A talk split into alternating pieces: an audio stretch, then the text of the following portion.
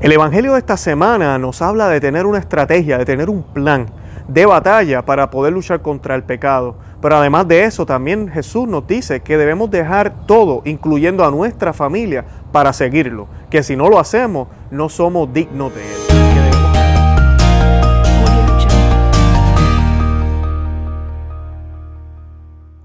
Bienvenidos a Conoce, Ama y Vive tu Fe.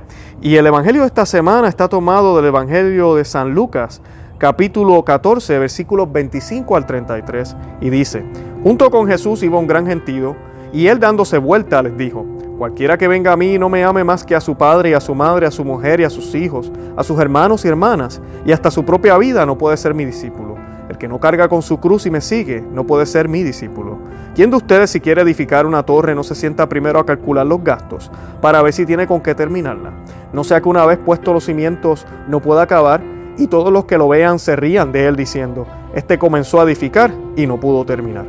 Y que rey cuando sale en campaña contra otro no se sienta antes a considerar si con diez mil hombres puede enfrentar al que viene contra él o con veinte mil. Por el contrario, mientras el otro rey está todavía lejos, envía una embajada para negociar la paz. De la misma manera, cualquiera de ustedes que no renuncia a todo lo que posee, no puede ser mi discípulo. Palabra del Señor, gloria a ti, Señor Jesús. Bienvenidos a Conoce, Ama y Vive tu Fe. habla su servidor Luis Román y en el día de hoy, este evangelio este domingo, nos está diciendo que tenemos que abandonarlo todo. Y esto sí que es difícil, no es fácil para cualquier persona hoy en día, en un mundo en el cual es tan material es un mundo donde tenemos tantas comodidades y el Señor nos está diciendo que tenemos que desprendernos. No estamos hablando de que usted tiene que salir ahora y dejar a su esposa y no volver jamás a su casa. Tampoco estamos diciendo que no le hable a sus hermanas, a sus hermanos, o que deje de hablarle a su padre o a su madre. Nadie está diciendo eso, ni siquiera el Señor está diciendo eso. Pero lo que el Señor nos dice es que el amor que nosotros profesamos a estas personas debería ser tan pequeño comparado con el amor que sentimos por Él que parecería que no los queremos y que parece que realmente estamos abandonándolo todo por el Señor. Eso es lo primero y es requisito. El Señor debe ser primero en mi vida, primero en mi lugar, primero en mi hogar, primero en mi corazón, primero en todo lo que yo hago. Él debe ser la fuente de mi felicidad, Él debe ser mi norte, Él debe ser mi camino, Él debe ser mi luz, Él debe ser mi vida.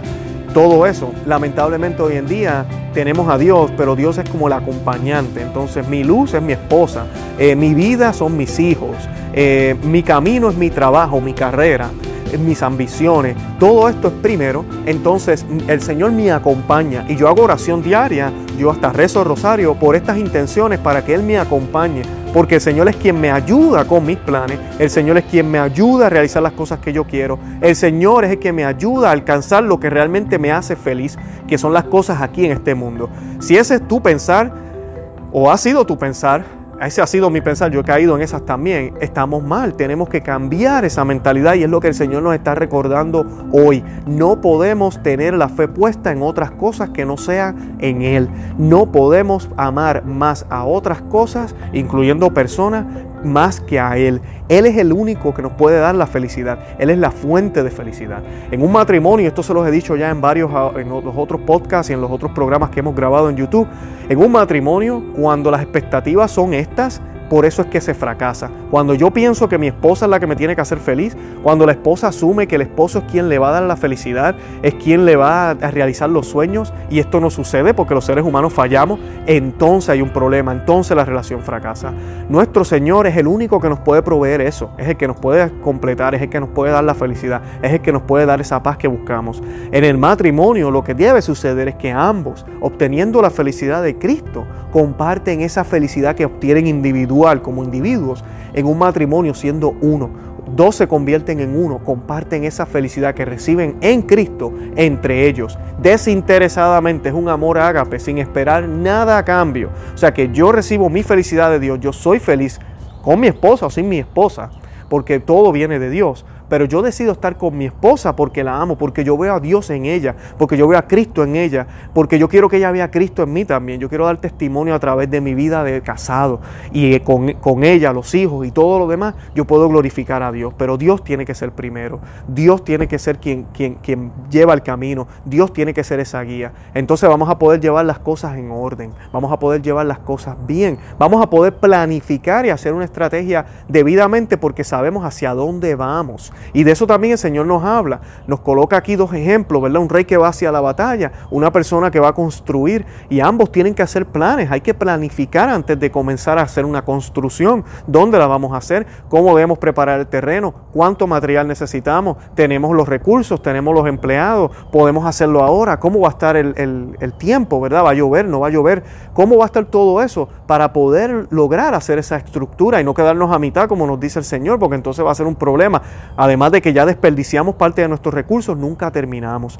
El rey igual, el rey va a luchar una batalla. ¿Qué voy a hacer? Envío emisarios para ver si podemos hacer un tratado de paz. ¿Cuántos soldados tengo? Tengo miles, tengo cientos. ¿Cuántos tiene el otro bando? Necesitamos más soldados. ¿Dónde vamos a batallar? vamos a guiarnos a esta zona para poder estar en ventaja, o vamos a hacer esto, vamos a obtener flechas, armas, la estrategia que sea para poder luchar.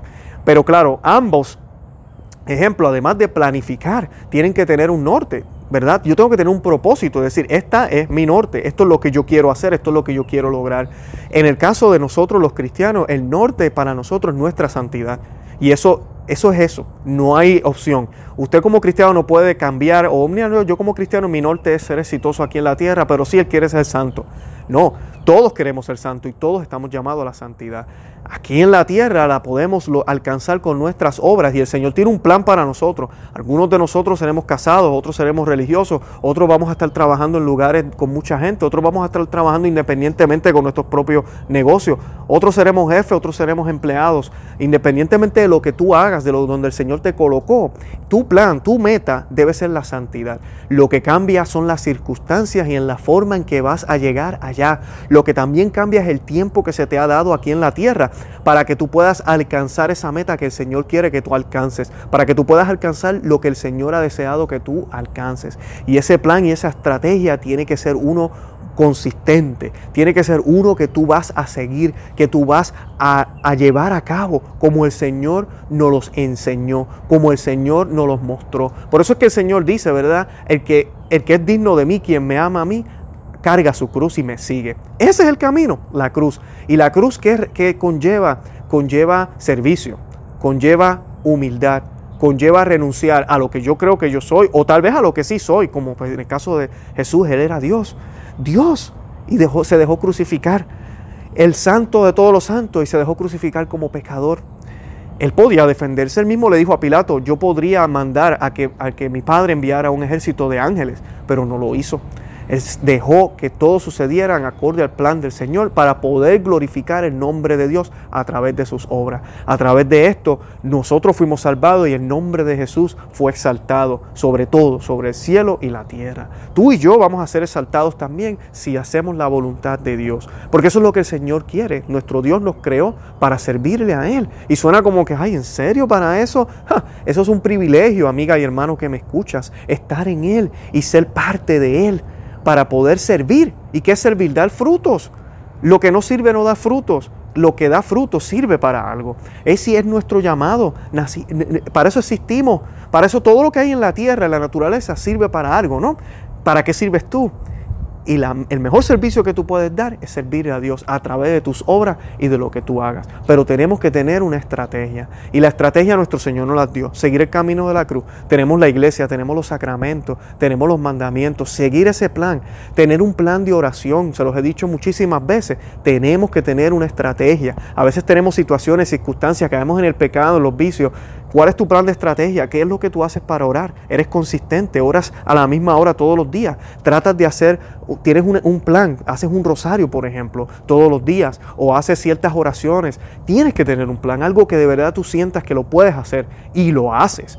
Cuando tú colocas ese plan y lo haces, el demonio tiembla, las tentaciones se van, la vida comienza a cambiar, comienzas a sentirte mejor porque la gracia del Señor empieza a manifestarse en su vida, en tu vida, porque no eres tú quien obra, sino es él obrando a través de ti. Y lo primero es eso, no podemos dar lo que no tenemos, debemos dejar que nuestro Señor obre en nuestras vidas para que nosotros podamos dar de eso a los demás, para que podamos ofrecer ese amor que va más allá de poner a esas personas primero, sino de poner a Dios primero para amar como Él quiere que amemos a los nuestros. Al tú poner a Dios primero, vas a poder amar a los tuyos, a tu esposa, a tus hijos, vas a poder ser mejor hijo, mejor esposo, que si los pusieras a ellos primero antes que a Dios. Eso es de seguro. Porque el Señor nos dijo, ama, ama como yo te he amado. ¿Y cómo nos amó? Entregando hasta la última gota de sangre en la cruz, entregándolo todo. Y para poder amar de esa manera solamente se puede hacer con las gracias que el Señor nos da. Por eso tenemos que tener el ojo puesto, los ojos puestos en Él, en la cruz y seguir ese camino, abandonando todo, desprendiéndonos todo, dispuestos a dejar que sea Él quien nos guíe. Yo no he dicho que es fácil, pero no es imposible. Los invito a que nos visiten a conoceama que se suscriban a este canal, al podcast, que nos visiten en Instagram, en Twitter, en todas estas aplicaciones, en Facebook también. Y aquí abajo les dejamos dos enlaces, uno para WhatsApp para que puedan recibir todas nuestras notificaciones y el libro Maná de Aliento para el Cristiano que se lo estamos regalando completamente gratis. En las notas de este video o de este podcast, ahí están todos los enlaces. De verdad que los amo en el amor de Cristo. Oren por mí, yo estaré orando por ustedes. Oren por la Santa Iglesia y la actual situación y también oren el Santo Rosario todos los días. Santa María, ora pro nobis.